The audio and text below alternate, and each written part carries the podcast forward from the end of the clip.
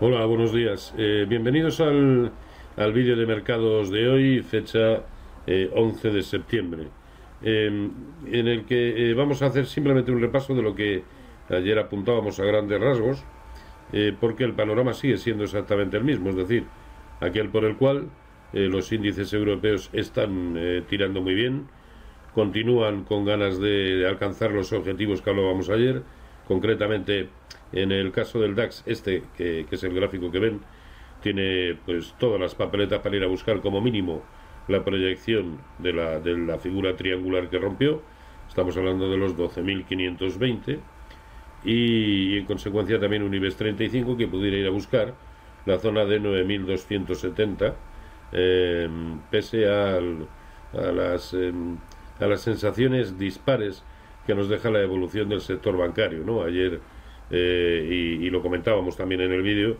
pues era un día importante en cuanto se supo el dictamen del, eh, del abogado general de la Unión Europea, pues eh, los, los títulos bancarios cayeron mucho cuando estaban subiendo previamente, pero después recuperaron y también con mucha fortaleza.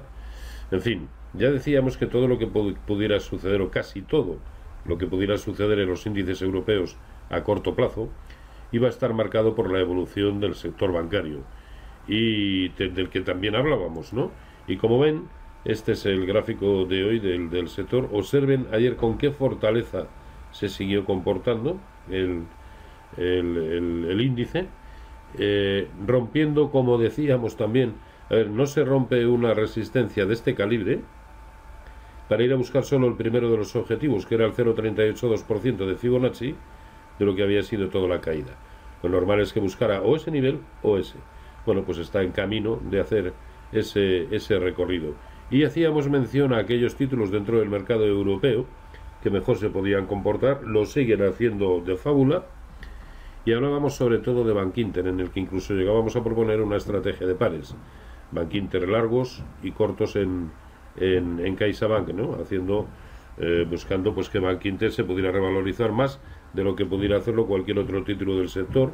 Está funcionando muy bien. De igual manera se puede tomar en largo solamente Bank Inter, porque tiene un recorrido aún amplísimo y si creemos que el índice puede completar determinados recorridos, tenemos que confiar en aquellos títulos que lo pueden hacer mejor y uno de ellos es Bank Inter, sin duda, ¿no? Además, eh, los, índices europeos están aprovechando muy bien este interín en el que los americanos pues no juegan a nada, observen las cuatro últimas jornadas, ¿de acuerdo? Bueno, las tres últimas jornadas, ese es el caso del SP500, en el caso del Dow Jones eh, el gráfico es muy similar, es decir, no están jugando a nada, o en el caso del Nasdaq 100, como ven, incluso dos jornadas consecutivas ligeramente bajistas, pero ligeramente bajistas.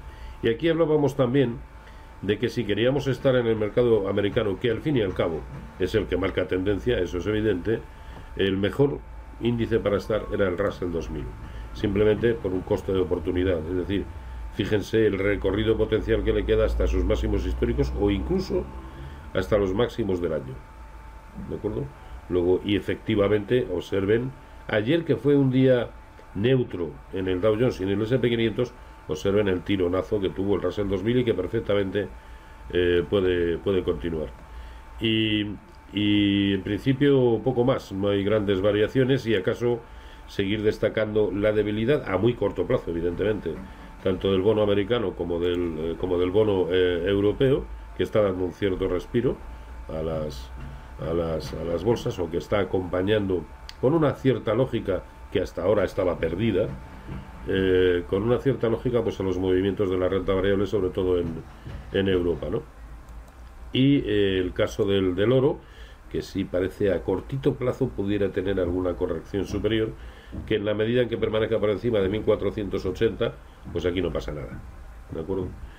Y en fin, poco más. Mañana también puede ser un día movido, eh, puesto que hablará el señor Draghi y vamos a ver qué es lo que sucede con, en materia de tipos de interés, así como en las tasas de, de, descuento eh, por pernoctación eh, para los depósitos bancarios.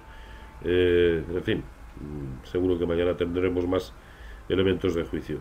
Pues nada, sin más, como siempre, feliz negocio. Saludos.